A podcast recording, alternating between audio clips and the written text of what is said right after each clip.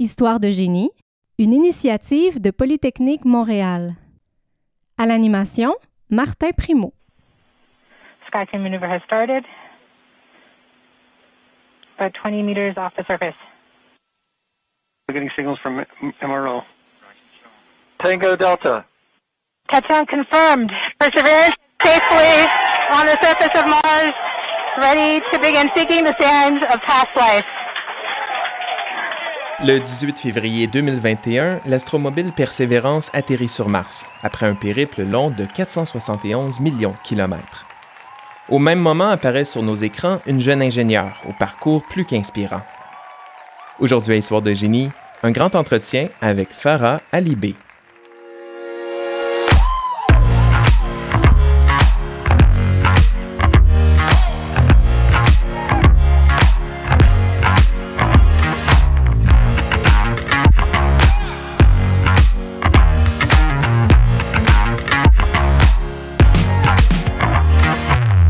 Bonjour Farah. Allô? Un grand merci de nous accorder du temps aujourd'hui. Tu viens de publier un livre, Mon année martienne, qui raconte ton parcours jusqu'ici. Qu'est-ce qui a été la bougie d'allumage pour euh, t'amener à écrire ce livre? Euh, dans le fond, l'idée du livre, c'était vraiment pas la mienne. Euh, c'est mon éditrice qui m'a contacté euh, il y a presque deux ans. Donc, c'était euh, un peu après l'atterrissage de Persévérance. Je me souviens, on était encore sur l'heure martienne parce que je, pense que notre première rencontre s'était faite genre à 6 heures du matin, heure de Los Angeles. Je me souviens d'avoir dit à mes collègues, ah, j'ai quelqu'un qui m'a contacté pour écrire un livre. Euh, puis, bon, elle m'a raconté, OK, on, je, de maison d'édition et euh, on serait vraiment intéressé que tu écrives ton histoire. Je dis, ah, là, dans le temps, j'avais 33 ans.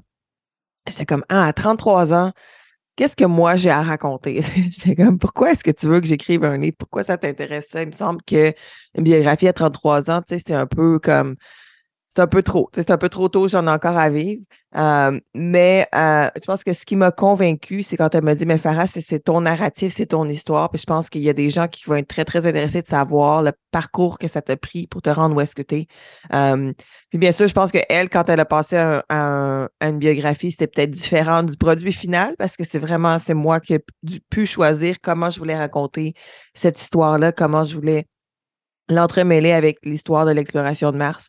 Euh, mais je pense que ce qui m'a touché ou ce qui m'a vraiment convaincu, c'est que c'était l'idée d'avoir mon propre narratif. À ce moment-là, euh, c'était comme le début de, de- des gens commençaient à me connaître au Québec, euh, mais souvent j'étais limitée à une entrevue, j'étais limitée à ce que la personne faisait dans l'entrevue, me posait comme question, c'était son intérêt. Puis c'est sûr, il y a eu des belles, en- de très très belles entrevues, mais euh, je voulais avoir un moyen de communiquer moi-même des choses qui ont été importantes pour moi dans ma vie. Je pense qu'il y a des sujets que j'explore que peut-être que personne n'aurait pensé à me demander dans une entrevue parce que sans me connaître, ils n'auraient pas su d'a- d'avoir à me demander ça. Donc, euh, euh, donc c'est une manière de partager peut-être quelque chose de moi un peu plus personnel, mais un peu plus un, peu plus en direction de, de ce que j'aimerais laisser aux autres. Dans le fond, je l'ai écrit un peu en passant à moi aux différents stages de ma vie de qu'est-ce que j'aurais aimé savoir, qu'est-ce que j'aurais aimé pouvoir partager à, quelqu'un qui, qui s'en allait dans ce domaine-là ou, non. Je pense que c'est un livre qui est quand même ouvert à tout le monde.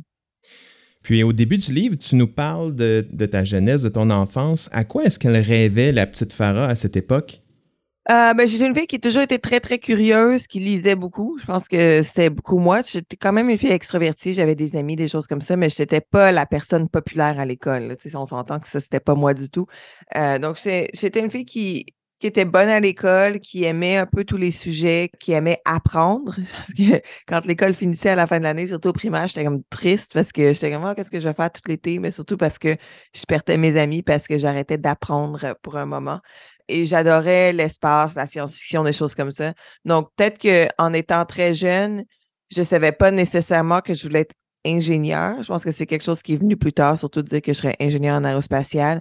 Mais tous les éléments étaient là, dans le fond. Puis je pense que j'ai été chanceuse de, de pouvoir poursuivre toutes ces curiosités-là pendant mon enfance. Puis ça m'a mené, dans le fond, à la fin de secondaire, de savoir que, OK, c'est dans cette direction-là que je vais m'en aller. Puis à 13 ans, ton père décroche un emploi en aéronautique à Manchester, en Angleterre.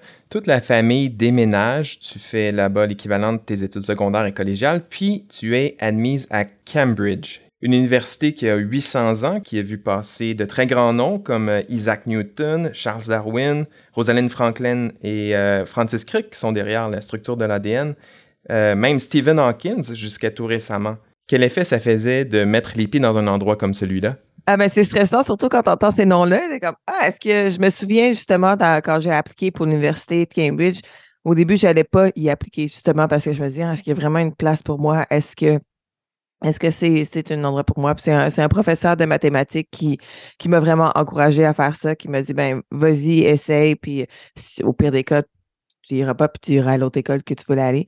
Euh, mais je me souviens de, commencer là, puis euh, moi, je suis allée à l'Université de Cambridge est séparée en collège. Euh, donc, c'est moi, je suis allée à Trinity College. C'est là où Newton était. Puis justement, quand au début de ta première année, il y a un processus qui s'appelle la matriculation, qui est genre un grand souper, mais il y a aussi comme un, livre que tu signes quand tu arrives et c'est euh, il, garde un record de toutes, les personnes qui ont été matriculées à, chaque euh, à chaque collège. Euh, donc, c'est un livre qui est gardé dans la, dans la bibliothèque là. mais le jour où on, on, signe ça, ils avaient ouvert le livre où Isaac Newton avait signé. Il y a des centaines d'années de ça. T'es comme, ah, OK, zéro stress de ce qui t'attend ici.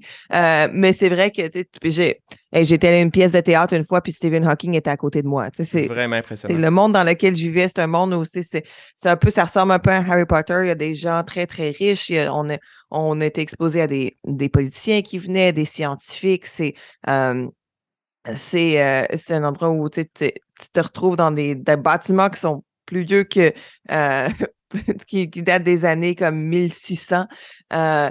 et donc, c'est un drôle d'environnement, honnêtement, à dire, parce que c'est complètement différent de, de, la vraie vie. a été exceptionnel étudier là, mais n'y ai pas toujours trouvé ma place. Disons que c'est beaucoup de gens qui venaient d'un domaine socio-économique différent. L'enseignement est d'une manière j'ai trouvé qu'anciennement à l'Université de Cambridge, c'est pas bon ou mauvais, c'est juste comment c'est fait. C'est très, très traditionnel. Donc, c'est très.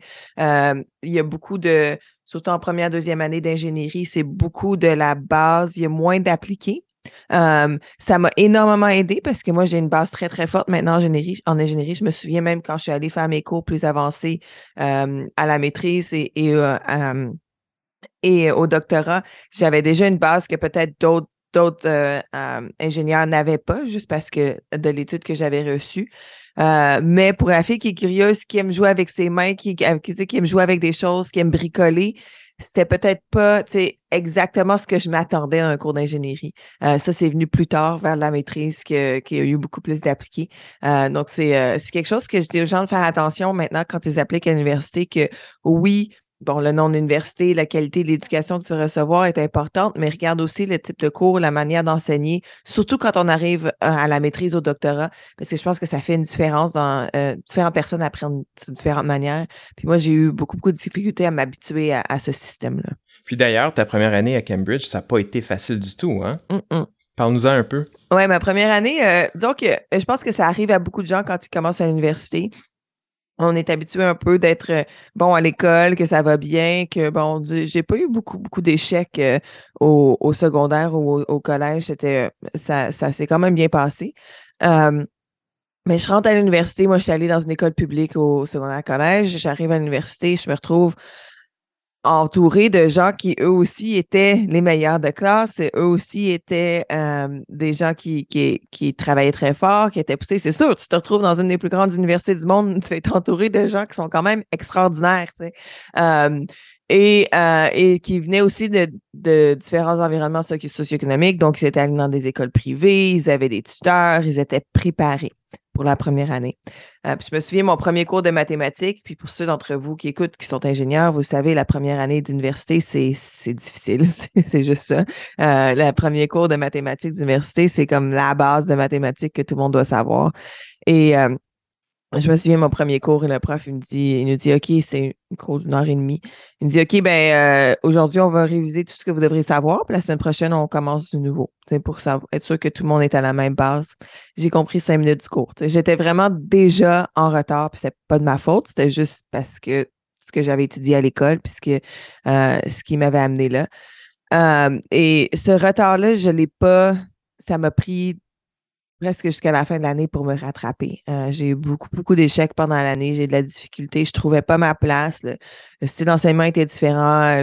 C'est une école beaucoup plus grande. On était 300 dans notre cours d'ingénierie. Donc, mais ce qui se passe là-bas, c'est que les, deux premières années, euh, c'est tout le monde fait le même cours de génie. Donc, que tu veux être un génie électrique ou mécanique ou aéronautique, tout le monde fait les mêmes cours pendant deux ans, puis se spécialise en troisième année. Euh, donc, tu as, des lectures où tu as 300, 400 personnes dans la salle.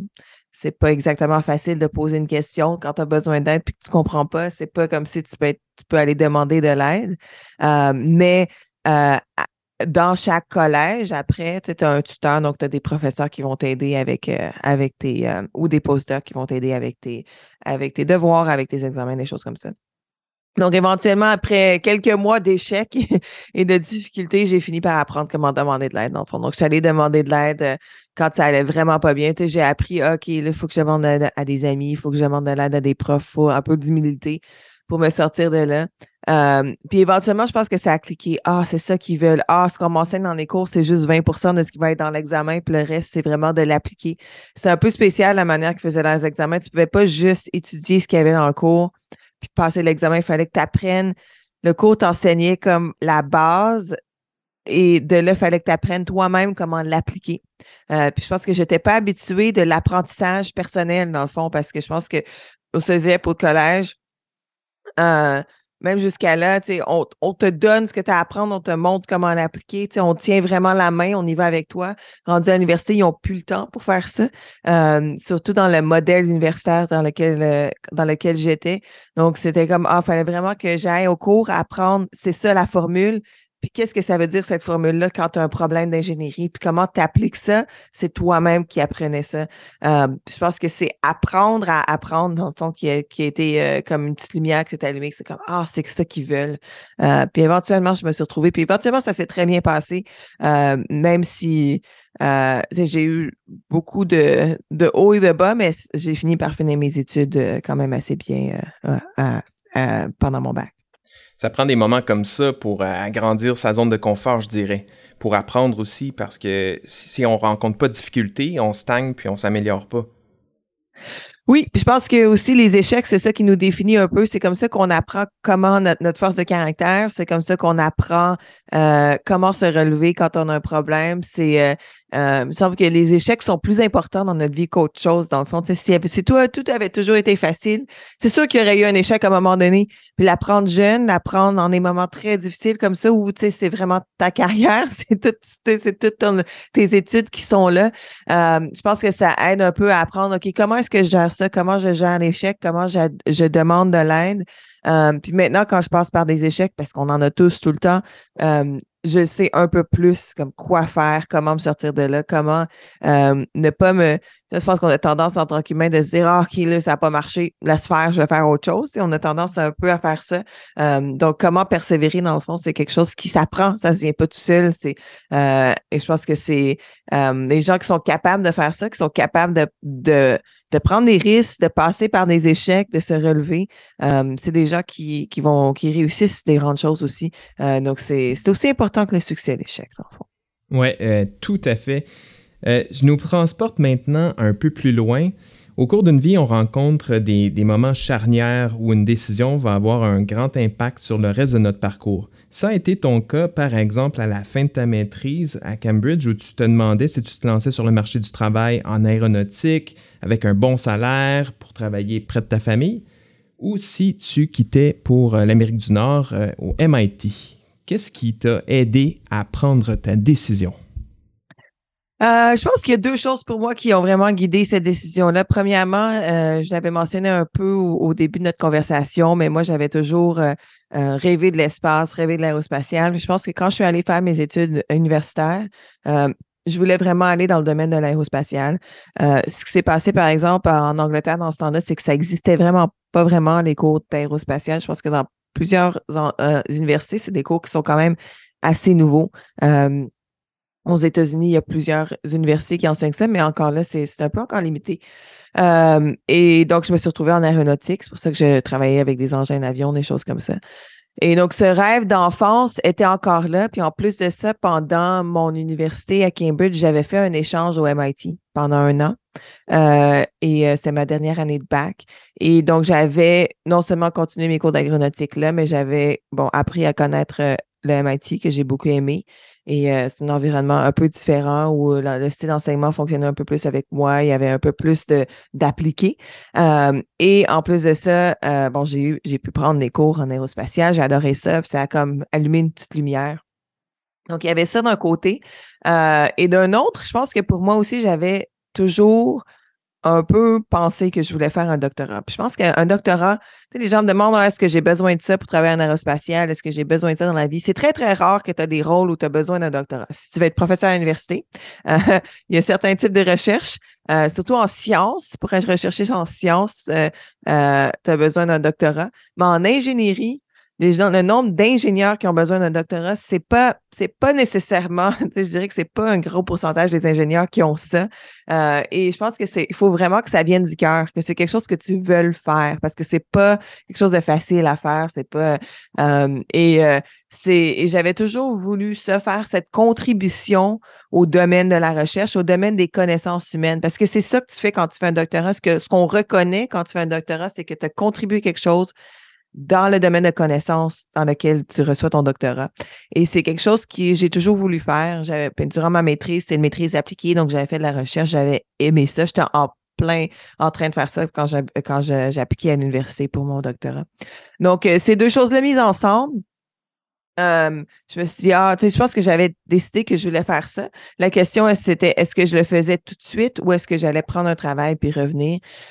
C'est sûr qu'il y avait un risque de partir, surtout sans avoir commencé ma carrière, mais d'un autre côté, je me, suis, je me suis dit que peut-être des fois dans la vie, tu sais, tu sais pas ce qui va se passer, puis remettre une décision à demain, remettre un rêve à demain, c'est pas nécessairement une bonne idée. Des fois, on a une bonne raison de le faire parce qu'on peut pas, mais je me suis dit, ah, si je remets ça à demain, est-ce que vraiment je vais pouvoir le refaire. une fois que tu es habitué à avoir une maison, une voiture, une vie, est-ce que c'est si facile que ça de quitter tout ça pour aller faire un doctorat? Peut-être que oui, peut-être que non. Euh, mais l'opportunité était là, de dire, OK, c'est un, un, risque, mais mon rêve, est là. Peut-être que c'est le temps d'aller le faire maintenant.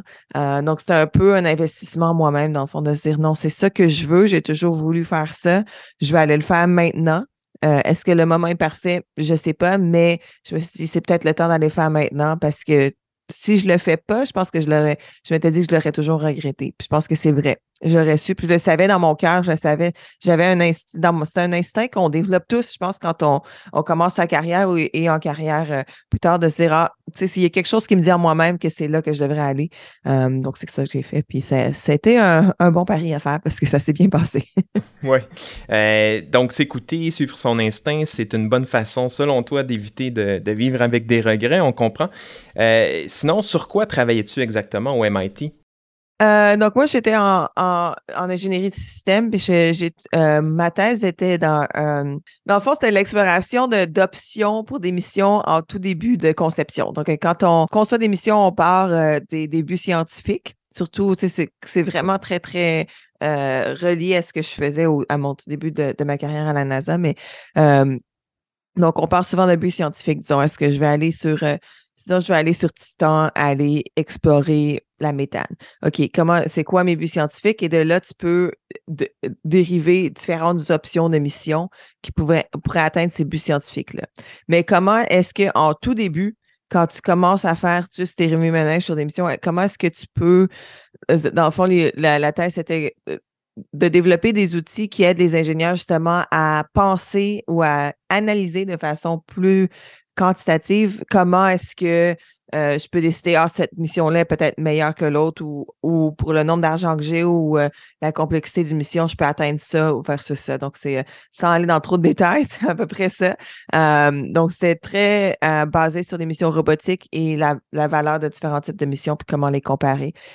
et ça m'a mené à faire des stages au Jet Propulsion Lab. D'ailleurs, j'ai utilisé ces stages-là pour faire des je sais pas c'est quoi le mot en français, mais en anglais, c'est case studies. Donc, c'est comme mes, des exemples. Des études de cas. Oui, des études de cas. Donc, c'est j'ai pu appliquer mes outils euh, pour différentes missions, différents projets qui se passaient euh, au Jet Propulsion Lab pendant ce temps-là où j'ai fait mes, euh, mes stages. Et donc, ça m'a aidé à ancrer, dans le fond, ma thèse dans la réalité. ça a été le fun de faire ça aussi parce que ça, ça, ça a donné des beaux résultats qui, qui ont été appréciés par mes équipes aussi. Mais si j'ai bien compris, ta première année au doctorat, ça n'a pas été facile non plus. Euh, il y a d'autres étudiants qui publiaient des articles scientifiques déjà, alors que toi, tes affaires tournaient un petit peu en rond. Euh, tu disais même faire de l'anxiété de performance. Qu'est-ce que tu as appris de cette expérience? Euh, de ne pas me comparer aux autres. je pense que la première année de doc, oui, moi, j'ai eu comme parce que moi, j'arrivais avec une maîtrise déjà, donc je suis allée directement faire mon doctorat. Et euh, mais j'ai quand même eu à refaire tous mes cours, j'ai eu à faire les examens d'entrée au doctorat que tu fais en deuxième année. Euh, et en même temps, j'essayais de trouver mon sujet de, doctorat. Et autour de moi, j'avais bon, mes amis qui étaient rentrés même, en même temps, faisaient la maîtrise et justement, ils étaient déjà en train de publier, aller en conférence. Euh, ils avaient trouvé leur domaine de recherche. Puis moi, je me, je me recherchais encore. Euh, ça m'a pris un petit but vraiment de, pour vraiment comme trouver, OK, c'est quoi exactement mon, mon domaine de recherche? où est-ce que je m'en vais? C'est quoi ma question? Puis je dois dire qu'il y a une chose que je réalisais pas un peu, c'est qu'il y a une grosse différence entre la maîtrise et le doctorat. Souvent, la maîtrise, euh, la, la, personne avec qui tu travailles, le professeur avec qui tu travailles va vraiment te guider. Souvent, même, ils ont une idée du type de recherche que tu vas faire au début ou bien ils vont travailler ça avec toi rendu au doctorat, tu es un peu plus tout seul. Euh, si tu fais ta maîtrise et ton doctorat avec le même prof à la même place, souvent tu vas te retrouver peut-être dans la même direction pour ton doctorat, de où est-ce que tu as commencé en maîtrise. Donc, tu as déjà cet élan-là, tu es déjà dans cette direction-là, mais si tu arrives toute neuve comme moi, qui venait d'un domaine complètement différent, parce que ma maîtrise était en engin d'avion, ça prend du temps de te retrouver dans ce domaine-là, juste de lire tous les journaux scientifiques, de comprendre l'état de, de, comprendre l'état de la science, euh, où est-ce que tu en es. Euh, c'est juste que ça prend du temps. Et euh, donc, c'était difficile au début, justement, de me comparer à ces gens-là et de dire Ah, mais là, est-ce que je suis en retard? Est-ce que est-ce que je vais réussir? Euh, comment ça, eux, ils vont, sont déjà tous là, puis moi, je suis ici quand, à me poser encore la question de où est-ce que je m'en vais. Euh, puis tu as toujours peur, tu entends toujours parler de ces doctorants qui sont là pour 6-7 ans parce qu'ils n'ont jamais trouvé leur question. je suis comme, est-ce que ça va être moi? Euh, mais c'est juste que ça a pris un peu de temps. Mais une fois que ça s'est déclenché, une fois que j'ai trouvé mon mon domaine, dans la direction dans laquelle je suis allée, ça a comme déboulé super rapidement, là, que là, ça a commencé à aller bien, que là, j'ai eu plein de papiers scientifiques qui sont sortis un, après l'autre, euh, des, des, conférences où ça s'est très, très bien passé. Euh, donc, c'était juste vraiment une question de ne pas me comparer aux autres. Je pense que surtout rendu là, dans tes études ou en carrière, euh, c'est pas, pas un chemin direct. Tout le monde va passer par différentes étapes, différents euh, différentes directions pour se rendre où est-ce qu'ils, euh, veulent aller. Euh, puis la même chose s'est passée dans ma carrière, au tout début de ma carrière à la NASA. Ça a été un peu lent, tu sais, j'ai pas eu ma promotion. Ma première promotion a pris du temps à avoir comme des rôles un peu plus avancés sur mes projets. Je suis pas nécessairement allée dans une direction très linéaire. Dans le fond, c'est pas aller comme Ah, OK, là, je monte, monte, monte. J'ai, passé beaucoup de temps à aller de, de rôle à rôle qui était comme au même niveau.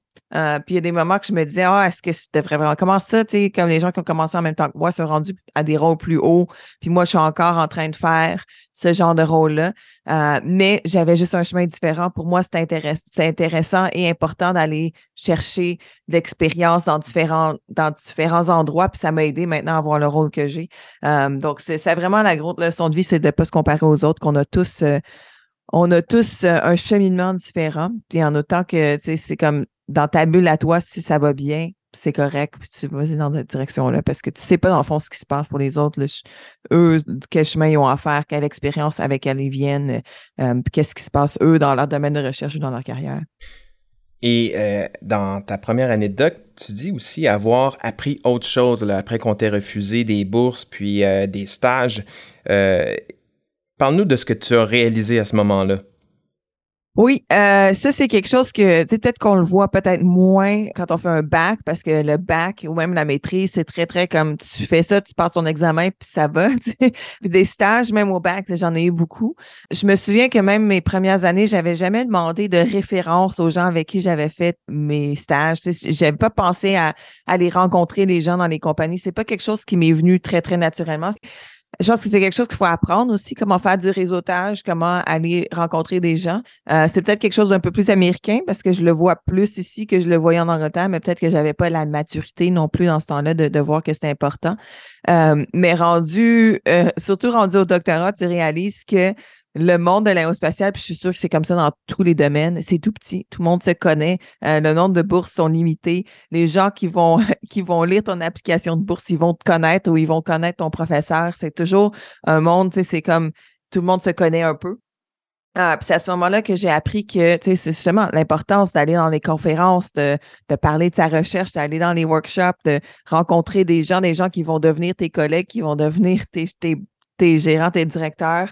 Euh, C'était comme presque aussi important que le travail que tu fais. C'est comme puis aussi être capable de parler ton travail, de l'expliquer, de le vendre. on s'entend que c'est pas vraiment de la vente, mais de dire de, de montrer pourquoi, c'est quoi l'importance de ton de ton travail dans euh, dans le domaine euh, dans, dans, le domaine de recherche. Euh, c'est des choses qui ont été tout, tout, aussi importantes. Puis éventuellement, avoir mon premier travail euh, à la NASA, ça a été un peu de ça. C'est sûr que j'ai mes, mes accomplissements professionnels euh, euh, à l'école, à l'université, mais c'était aussi d'avoir rencontré des gens, de leur avoir parlé de ce que je faisais, de euh, d'avoir trouvé des mentors qui m'ont ouvert des portes. Euh, et ça, ça continue de l'être. Tu veux, veux pas que ça soit bon ou mauvais. Euh, c'est notre les tous les domaines sont un peu comme ça. Quand les gens te connaissent, quand les gens ont travaillé avec toi ou quand les gens t'ont rencontré, euh, ça aide un peu. Euh, donc, c'est pour ça que on, on a, on a des, des, systèmes de réseautage professionnel, on a du mentorat à notre travail, ça existe dans, tous les, dans toutes les grandes compagnies. Euh, il y a une, importance là-dedans parce que ça t'aide à naviguer un peu ton entreprise, ça t'aide à comprendre ton domaine et ça ouvre des portes. Et c'est, c'est, un peu comme ça que le monde fonctionne, que ça soit bon ou mauvais c'est un peu comme ça. Donc, faut apprendre à, naviguer ce monde-là, dans le fond.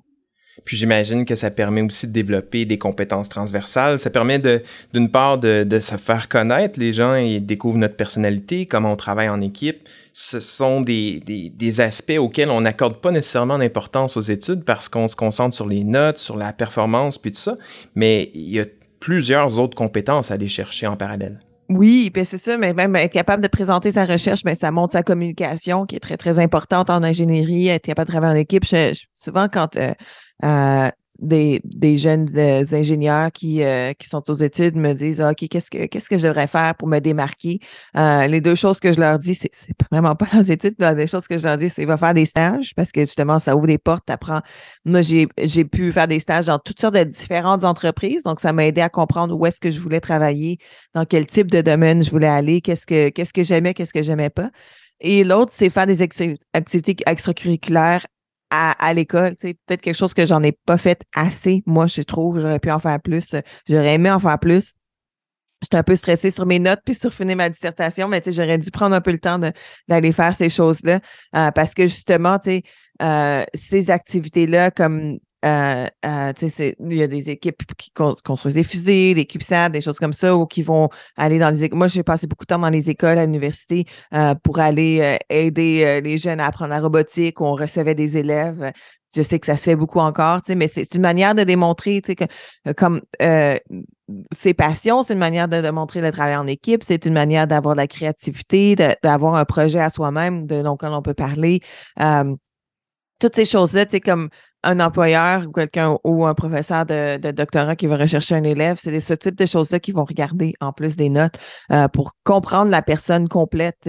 Euh, éventuellement, je dis souvent, tu sais, moi, la, mathématique, les physiques, s'il y a un concept que tu n'as pas compris, que tu as besoin pour travailler avec moi, tu sais, je peux te l'enseigner, mais je peux pas t'enseigner comment communiquer, comment travailler en équipe. Ça, je veux que tu viennes avec, que tu l'aies déjà. Euh, donc, je pense que c'est des manières de développer ça parce que comme tout, c'est quelque chose qui se pratique, qui se développe. Euh, moi, parler, euh, présenter ma recherche, être bonne à parler devant euh, devant des centaines de personnes. C'est pas quelque chose qui est venu du jour au lendemain que j'avais toujours avec moi. Là. Les présentations orales au primaire, au secondaire, c'était pas le fun. Euh, mais avec de la pratique, ça, ça vient, puis ça aide. Et puis, et justement, avoir fait ça à l'université, avoir fait ça en début de carrière, ça m'a énormément aidé. Puis maintenant, c'est quelque chose qui vient naturellement maintenant et qui m'a beaucoup, beaucoup aidé dans ma carrière. Donc, sortir de sa zone de confort, encore une fois, ça peut être payant. Oui, 100% Je pense que c'est comme ça qu'on grandit, c'est comme ça qu'on se développe. je pense que euh, c'est toujours ça. Que si je suis trop dans ma zone de confort, euh, ça veut dire que je suis pas en train de me pousser, là, que j'ai j'ai euh, j'ai du travail à faire. Euh, donc c'est c'est c'est toujours comme ça quand je quand j'essaie de trouver un nouveau rôle, sinon on change de rôle à chaque projet. j'essaie de prendre le rôle qui me fait un peu peur. Euh, le rôle que je sais que ah, je suis pas sûre que je vais être capable de réussir. Je suis pas sûre qu'il y a des choses à apprendre. Euh, je pense que c'est là, c'est là où tu dois être juste, juste au bout, là, où tu as juste un petit peu peur, mais est-ce que ça va aller? C'est là où tu veux te retrouver dans ta carrière ou dans la vie de tous les jours, peut-être. oui, c'est vraiment un bon conseil. Puis, euh, d'ailleurs, tu n'en as pas parlé, là, mais si tu as réussi à obtenir un premier stage à la NASA, c'est aussi parce que tu as, pris part à un souper un soir là, qui t'a permis de faire connaissance avec l'ingénieur qui a été ton premier patron là-bas. Oui, euh, c'est vraiment quelque chose d'un peu, euh, c'est comme, c'est un peu un hasard dans le fond. Euh, j'étais allée faire un workshop à, Caltech ici à Pasadena. c'est un workshop de, c'était juste de conception de mission. C'était pas nécessairement relié à ma recherche, mais bon, c'était une semaine en Californie, puis c'était, c'est une opportunité de rencontrer d'autres élèves, de faire quelque chose un peu différent. donc, puis mon prof de, mon prof d'université m'avait laissé y aller. Je pense que j'avais manqué quelques cours, mais bon, c'était correct. Ça, ça allait. Euh, j'étais venue faire ça. Puis bon, c'était quand même une semaine assez intense. Euh, et j'étais, justement, c'était un soir, puis on était en train de travailler, en train de préparer une présentation qu'on avait faire. Euh, et mais il y avait aussi un souper en même temps. Puis, tu sais, ça me tentait pas vraiment d'aller au souper. On avait plein de travail à faire. Je savais que ça allait être une longue nuit. Euh, mais je pense que j'avais faim ou quelque chose comme ça. J'étais comme, OK, on va aller manger, puis on reviendra. Tu sais, prendre un petit break, c'est toujours une bonne idée. Euh, puis je me suis retrouvée justement assis à côté d'un ingénieur qui est devenu un, mentor. Puis je lui parlais comme ça de ma recherche, de qu'est-ce que je faisais. Puis il me dit, ah, ben, c'est la même chose qu'on fait dans notre groupe. Tu sais, c'est vraiment relié au, groupe, à ce qu'on fait dans, notre domaine. Il me dit, euh, ça tenterait-tu de venir faire un stage? Il dit, j'ai de l'argent et pour payer un stage. Et ça tombe juste que, tu sais, parce que moi, je n'étais pas américaine, puis il y a des papiers de plus à faire quand tu n'es pas américain. Il dit, ça tombait juste qu'il amenait déjà un autre stagiaire qui n'était pas américain. Il dit, je sais déjà comment faire tous les papiers, je vais le faire pour lui, je peux le faire pour toi aussi, puis vous partagerez un bureau, tu sais, je l'ai déjà le bureau. Donc, ça, ça tombait comme tout vraiment bien que toutes ces choses-là, c'était vraiment un grand hasard. Euh, mais c'est comme ça que j'ai, ouais, c'est comme ça que j'ai euh, eu mon premier stage au Jet Propulsion Lab. J'avais déjà fait un stage à la NASA à un autre centre. Euh, et c'est une personne qui est devenue un, mentor qui m'a aidé à, obtenir mon emploi, qui continue à être un mentor aujourd'hui. Il travaille quelque part d'autre maintenant, mais on continue à être, à être bons amis. Puis c'est quelqu'un qui m'a vraiment guidé dans ma carrière. Avec ça a tombé, c'est juste comme ça. Wow, c'est fou comment le hasard, des fois, ça fait bien les choses. Euh, mais, mais bon, obtenir un stage, c'était une chose, mais travailler à la NASA, c'en est une autre, surtout pour une personne qui n'est pas citoyenne américaine. Comment est-ce que euh, tu t'y es pris là? Je comprends que le Jet Propulsion Lab appartient d'une certaine façon à Caltech, mm-hmm. puis que c'est peut-être une bonne porte d'entrée pour des étrangers, mais est-ce qu'il y a d'autres opportunités à la NASA? Mais dans le fond, le problème avec la NASA, ben pas le problème, mais c'est que euh, la plupart des sites de la NASA, c'est ben, c'est gouvernementaire, donc les gens sont fonctionnaires. Donc, pour travailler là, il faut non seulement, il faut que tu sois citoyen américain, euh, pas juste une green card. Euh, donc, c'est, c'est, ça limite un peu. Il y a deux options, par exemple, pour les non-citoyens. Euh, encore, c'est que tu peux être un contracteur à la NASA. donc, ça, c'est, ça va être une compagnie, puis tu travailles là en tant que contracteur, puis il y a des contracteurs qui sont là pendant des années et des années, qui éventuellement ils deviennent fonctionnaires. ou la différence avec le Jet Propulsion c'est que aucun de nous sont des euh, sont des fonctionnaires. Euh, donc, le Jet Propulsion c'est un laboratoire du California Institute of Technology. Donc, c'est un laboratoire de la NASA, mais le management est fait par Caltech. Donc, moi, je suis employé de Caltech. Euh, donc, je suis employé de l'université. On est tous employés de l'université. Donc, à ce moment-là, les règles sont un peu différentes. Euh, il y a encore des limitations. Par contre, euh, pour travailler dans le domaine de l'aérospatiale, il y a ce qu'on appelle ITAR, le International Trades and Arms Regulation, puis le EAR, qui est le, euh, la régulation du, Department of Commerce aux États-Unis. Donc, il y a des règles qui limitent l'accès aux données pour des personnes qui sont non américaines. Donc, si tu veux t'en dans le domaine de la recherche, c'est un peu plus facile de travailler dans un site comme ça ou de travailler dans le domaine comme ça en étant non américain. Euh, mais par exemple, pour travailler sur des missions, euh, il faut presque, il faut presque automatiquement, il faut que tu aies au moins une, green card, une carte verte. Donc, la, la, la, euh, une résidence permanente aux États-Unis pour être une personne américaine. Euh, et donc, c'est oui, c'est c'est très, très compliqué de commencer une carrière euh, en aérospatiale. C'est possible. Il y a des, euh, il y a des, des manières d'appliquer pour des exceptions, des choses comme ça. Euh, mais souvent, c'est, c'est sûr que le doctorat m'a beaucoup aidé parce que je pouvais justement faire de la recherche en début de carrière euh, en attendant d'avoir ma résidence permanente. Euh, donc, c'est, c'est un domaine que, chaque, si tu parles à chaque non-américain qui s'est retrouvé dans ce domaine-là, ils ont tous leur cheminement un peu séparé. Tout le monde trouve un moyen éventuellement, mais, mais c'est pas nécessairement facile. Mais ce que je dois dire, par exemple, parce que je sais que les gens qui nous écoutent sont au Québec, c'est de pas oublier qu'au Québec, il y a la job en aérospatiale. On n'est pas obligé d'aller à la NASA pour être impliqué là-dedans. Bien sûr, il y, a, tout ce qui est privé, mais, mais même, au Québec, au Canada, il y a énormément d'emplois dans ce domaine-là. Ils vont en avoir de plus en plus au cours des, prochaines années. Euh, donc, c'est pas, c'est pas nécessaire de dire Ah, si je vais aller en aérospatiale, il faut que je me retrouve à la NASA. Ça a été mon cheminement à moi. Euh, mais il y a tout plein de compagnies qui font des choses extraordinaires en ce moment. Euh, donc, d'être ouvert à ça aussi, je pense que ça, ça aide en, tant quand on planifie sa carrière. Puis sinon, comment c'est travailler à la NASA? Comment, euh, comment est-ce que tu t'es senti, par exemple, le premier jour où tu as mis les pieds là-bas en tant qu'employé?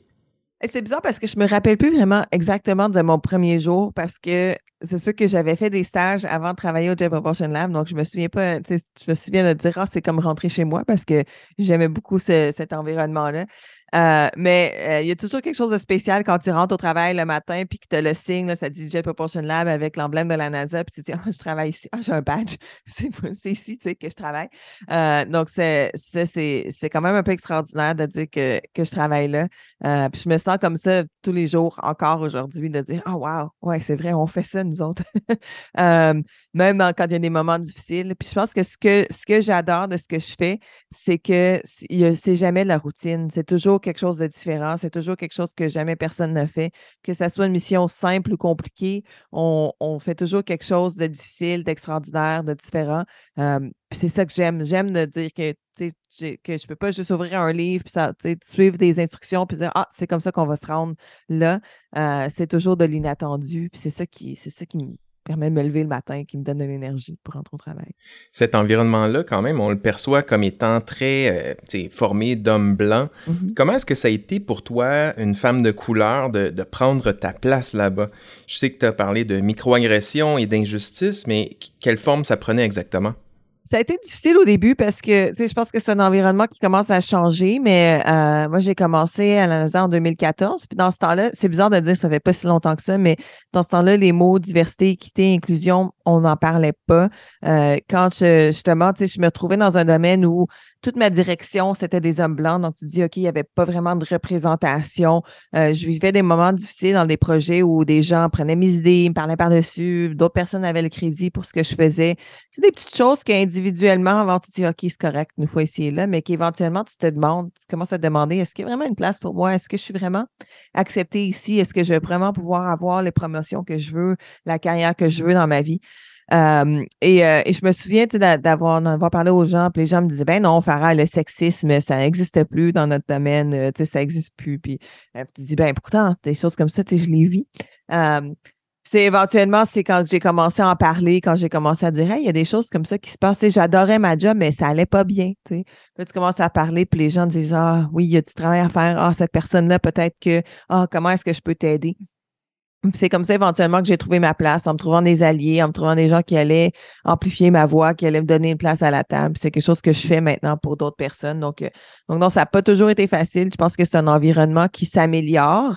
Euh, je peux dire que les gens sont beaucoup plus ouverts maintenant quand on parle de ces problèmes-là, quand on, quand on euh, quand on dit, OK, cette équipe-là, il y a du travail à faire ou les, choses s'améliorent, mais, mais c'est quand même un environnement où on est juste environ 25% de femmes, encore moins de femmes racisées. c'est environ 25% de femmes, 25% de personnes racisées, donc tu dis le, le cercle de veine là-dedans des deux, je ne sais pas c'est quoi le nombre, mais c'est pas super haut. Et euh, ça a été, euh, ça a été euh, difficile de trouver ma place, mais maintenant, tu sais, maintenant, je me suis établie dans ma carrière. je trouve que maintenant, ma différence, ça devient un, peu ma force. Les gens se rappellent de moi. Il n'y en a pas deux filles aux cheveux rouges à la NASA. donc, ça m'aide un peu dans ce sens-là et je l'ai retourné pour être une force pour moi. mais il y a encore des moments, des fois, où c'est pas facile, où, où il y a où, où, il y a des dynamiques d'équipe qui ne fonctionnent pas. Des fois, je me demande, ah, est-ce que c'est parce que donc, euh, c'est, c'est pas un monde qui est parfait, mais pour ceux d'entre vous ou celles d'entre vous qui, qui considèrent aller dans ce monde-là, je peux vous dire qu'on on, travaille, on, s'améliore, on veut que, euh, que cet environnement-là soit ouvert et équitable pour, euh, pour la génération de demain. Donc, euh, on n'est pas parfait, mais ça, ça s'améliore. écoute, tu as quitté la mission Persévérance le 28 septembre 2021. Mm-hmm. Sur quoi est-ce que tu travailles maintenant?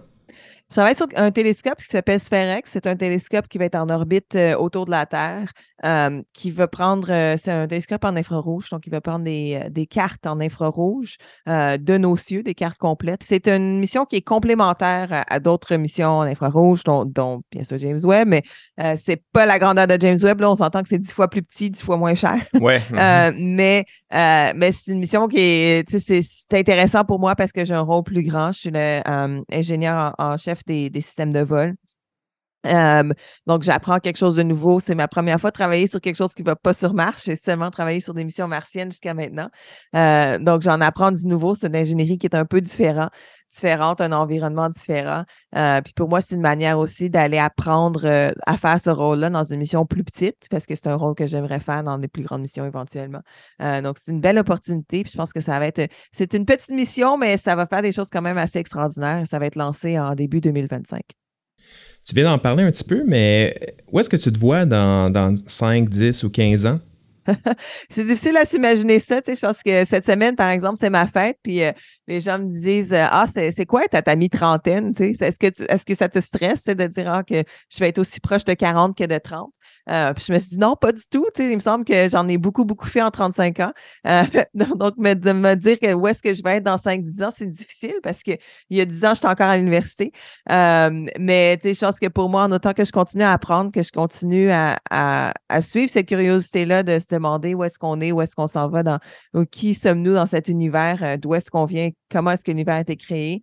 En autant que je continue à répondre à ces questions-là, à prendre un rôle plus important dans l'émission pour lesquelles je travaille, euh, je pense que. Et en autant que je continue à partager cette passion, parce que je pense que pour moi, c'est vraiment important de partager ça, de rendre le monde un peu plus équitable. Euh, en autant que ces, ces aspects-là soient encore là dans ma carrière, je pense que je vais être heureuse. Mais où est-ce que la vie m'a amené, je ne sais pas, on verra. Peut-être pour t'aider à, à savoir où est-ce que tu t'en vas, justement, tu fais un exercice super intéressant à la fin de chaque année. Tu dis faire un bilan et te fixer de nouveaux objectifs pour la prochaine année. Oui. Euh, à quoi ça pourrait ressembler là, ta prochaine année? Puis, euh, est-ce que, par exemple, euh, l'idée d'écrire un livre, ça faisait partie de tes résolutions de la dernière année? Oui, mais le fond, quand euh, moi, quand euh, je parle de la fin chaque année, dans le fond, je le fais souvent à la fin de l'année fiscale parce que c'est l'année pour nous, l'année fiscale pour nous finit en, fin septembre. donc, ça a été fait pour cette année déjà. Euh, donc, ça a tombé cette année. Pour moi, il y a beaucoup de choses qui sont passées au, début de mon année parce que je fais, dans le fond, c'est là où on a, nos revues au travail sont aussi en septembre. Donc, c'est pour ça que je le fais à ce moment-là. donc, pour moi, cette année, c'était la sortie de mon livre, de partager cette histoire-là qui était comme quelque chose de complètement nouveau. et je le vis encore. C'est mon premier salon du livre. Ça a été quelque chose de spécial à vivre, de recevoir tout cet amour-là, de, de partager ce que je fais avec des gens directement, très humainement. Euh, donc ça, ça a été. J'ai j'ai des projets euh, créatifs cette année. Je peux pas encore en parler, mais je veux vous dire qu'il y a des projets super beaux dans les prochains 12 mois qui vont sortir, qui est quelque chose d'inattendu, de, vraiment spécial pour moi.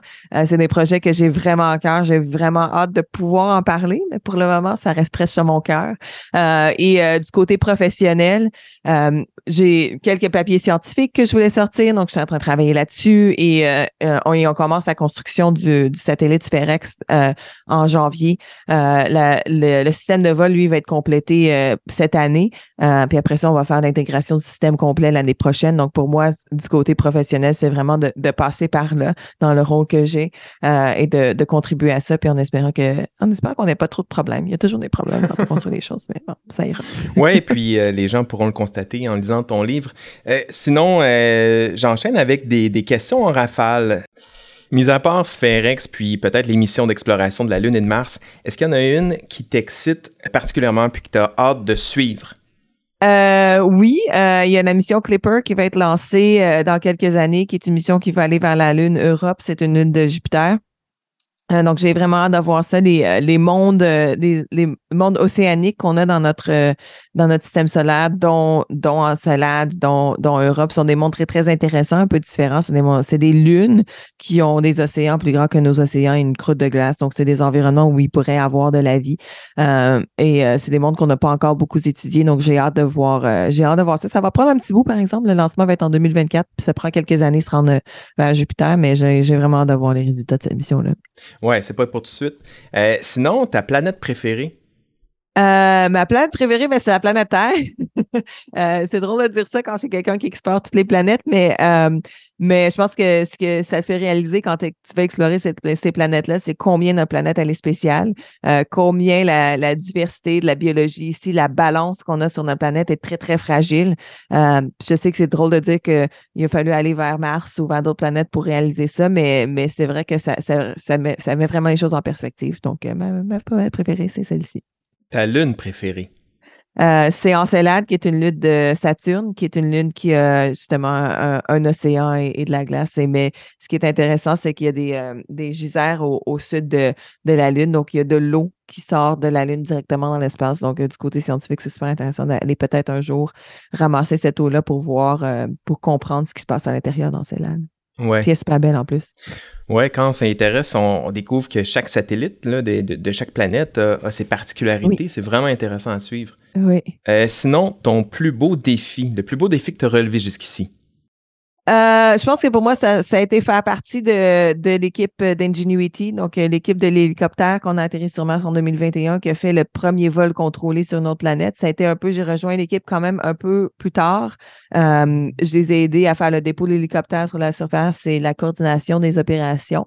Et, ça a été, ça a été, je me souviens encore du moment, j'étais là dans la salle quand, quand on a eu les deniers du premier vol. Ça a été comme ça m'a je le ressens encore dans mon cœur quand je pense à ça. Euh, et de faire partie d'une équipe comme ça qui a changé le monde de l'aéronautique, de l'aérospatiale, qui a atteint quelque chose qu'on pensait qui était impossible, euh, ça a été un privilège extraordinaire et un, super bel accomplissement. Puis finalement, si tu pouvais parler à la Farah qui avait 10-12 ans et qui avait plein de questions, qu'est-ce que tu lui dirais aujourd'hui? Euh, je pense que je lui dirais de, de, continuer à suivre ses rêves, de continuer à être curieuse, mais peut-être de pas trop s'inquiéter. Je pense que c'est une fille, même en grandissant, qui me stressait beaucoup, tu sais, de, justement ce, cette euh, anxiété de performance, de, de, vouloir réussir, de vouloir me démarquer. C'est quelque chose qui a beaucoup marqué mon enfance, mon adolescence, le début de mon adulte, de ma vie adulte. Euh, donc, si euh, je pense que je me serais dit, ça va aller, tu sais, vas-y, continue, suis ta passion, prends des risques, va dans cette direction-là, mais peut-être passe moins de temps à te stresser, passe plus de temps avec, euh, avec les gens autour de toi, euh, profite de la vie. Euh, je pense que c'est quelque chose que je fais maintenant, que je trouve une meilleure balance maintenant. Mais je dois dire que pour moi, mon université, surtout, cette balance-là, je l'avais pas beaucoup, je l'avais pas tout le temps. Ma santé mentale, j'ai eu beaucoup de difficultés avec ça, à trouver cette balance-là. c'est pour ça que j'en parle beaucoup maintenant aussi aux jeunes, mais c'est, c'est quelque chose que avoir su avoir la sagesse d'être de mon âge maintenant, je pense que j'aurais peut-être euh, pris un peu plus de temps pour moi. Farah Libé, au nom de tous les membres de la communauté de Polytechnique Montréal, un grand et gros merci.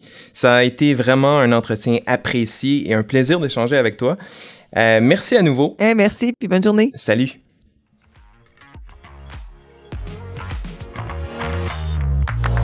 Voilà, c'était Histoire de génie. Pour ne rien rater de nos prochains épisodes, abonnez-vous à notre balado sur les différentes plateformes. Et pour les plus curieuses et curieux d'entre vous, Venez voir ce qui se fait de plus impressionnant comme recherche à Polytechnique Montréal en visitant mon blog Le Labo 2500 à l'adresse polymtl.ca blog. Merci de nous écouter et à une prochaine histoire.